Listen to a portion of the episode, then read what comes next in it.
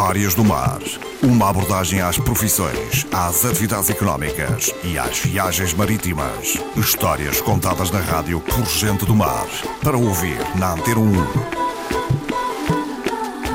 Bom dia às Histórias do Mar, na manhã de segunda-feira aqui na Antena 1. Esta semana, novamente com Vítor Caires, convidado habitual destas sessões. Hoje, à semelhança do que aconteceu na semana passada, fala-nos sobre mergulhança e também sobre a atividade de bomboteiro. Atividades que, entretanto, se foram diluindo e foram desaparecendo. Vítor Caires, bom dia. O que é que aconteceu para, digamos, a extinção destas duas atividades? O que aconteceu foi o seguinte, é que os navios ficavam ao largo, fundeavam ao largo. Quando aumentou o Porto Funchal, Uh, os navios passaram a atracar, deixou de haver essa atividade no mar. Não havia mergulhadores, não era preciso mergulhadores nem bombote, porque era servido por terra. Os navios atracavam, não só os bomboteiros e os rapazes da mergulhança desapareceram, como também aquelas lanchas que transportavam os passageiros, por exemplo. Já não havia um necessidade navio, disso, não é? Um navio chegava ao porto, praticamente é como o avião chegou hoje ao aeroporto aproximam-se no avião aproximam-se várias viaturas. Um leva a escada, as inspeções, os abastecimentos, combustível,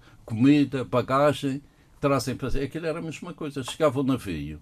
Primeiro era o piloto localizava uma lancha com uma bandeira, às vezes até era uma canoa a remos com uma bandeira com um P, que indicava o local onde o navio lançava a âncora. A primeira lancha que se aproximava do navio era as autoridades sanitárias uma delegação com um médico, um representante ia a bordo, saber a documentação do barco, se havia alguma epidemia, alguma doença grave a bordo. E a partir daí é que podiam desembarcar. Eram os funcionários da agência de navegação representante na madeira desses navios, os vendedores autorizados a embarcar no navio, que levavam artigos da madeira, bordados ou hum. outros artigos miniatura a bordo, Sim. e as canoas. E quando, e quando saíam?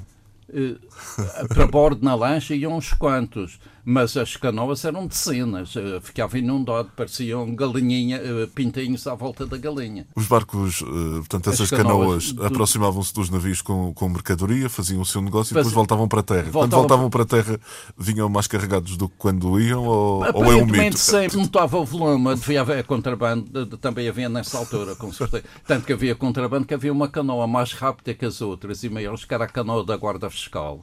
O fiscal mandava parar os barcos do bombote quando vinham para a terra para mostrarem o que tinham a bordo. As canoas são pequenas, mas têm sempre alguns uh, subterfúgios, alguns esconderijos. E então, digamos, uma canoa de bomboteiro uh, seria à volta de 4, 4 metros e meio. A, a canoa da Guarda Fiscal devia ter 6 ou 7 hum. metros. E era um remador por bancada. Eram dois remadores, enquanto as canoas de bombote tinham um remador com os dois remos.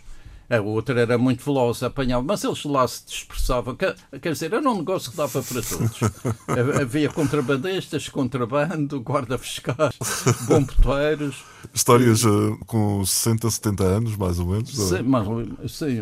Ainda existirá uh, algum desses, desses rapazes mergulhadores ou bomboteiros? Os rapazes mergulhadores, depois, quando chegavam aos 20 anos, uh, não podiam andar na mergulhança, passavam para bomboteiros há poucos anos, alguns ah, quando foi feita essa reconversão, os portos facilitaram a atividade dos mesmos em terra, porque às tantas eles ficavam desempregados.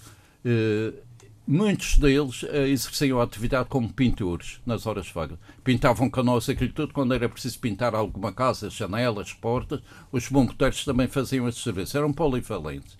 E então os portos, quando os navios passaram a atracar, os bomboteiros ficaram sem atividade nos vendedores ambulantes, não precisa ver lá, o, nos portos, no molho da Pontinha, foram facultadas uma série de lojas para esses pompoteiros passarem a vender em terra os artigos. E então, às vezes, que já há poucos anos ainda havia um deles, tinha uma dessas lojas na Pontinha, era um antigo pompoteiro. E então ele dizia que antigamente esperavam um dia de São Vapor, que era o dia que vinham na vapor ao parque. Na Pontinha o negócio era mais difícil do que na do... canoa. Era preciso esperar pelo dia de São Cliente. Toda a gente perguntava o preço, se tinham amostras gratuitas para provar, testes de vinho madeira ou de ponja, mas, mas, para adquirir o pedido de compra já era muito menor do que antigamente. Perguntavam três vezes o preço de um pistola ou coisa no género. Uhum. O pedido de compra era muito menor do que nessa época. Há 70 anos, coisa assim. Ah, uh... E mais de uma vez quando manobrava, passei com o barco do meu pai, uma chalupa, é o, Os barcos à vela, agora chamamos as embarcações desportivas, são iates. O iate tinha que ser uma embarcação de recreio num certo porte. Os mais pequenos chamavam chalupas, que seria, penso eu, o aportuguesado do termo sloop, que é um barco à vela com duas velas. Então andava na chalupa do meu pai, mas os amigos da minha idade, marinheiros assim, 10, 12 anos, e encontrávamos às vezes os, o regresso dos rapazes da mergulhança pediam-nos reboque. Impressionante, porque eles tinham calções e uma camisola, gente t-shirt, torciam, enxugavam-se e vestiam. E pediam boleia mais de uma vez, então passavam um cabo com um reboque, uma corda, Sim. com um reboque até terra. E às vezes, quando o tempo estava mais fresco ou coisa assim, eu mesmo ofereciam se eles queriam reboque, diziam que não. Preferiam remar até terra para aquecerem, que vinham com tanto frio. Quer dizer, a gente diz que a vida do mar é dura, mas para os rapazes da mergulhança ela também devia ser fria. Hum. Andar dentro da água aquele tempo todo devia ser frio. Vitor Caires e as Histórias do Mar na Antena 1. Bom dia.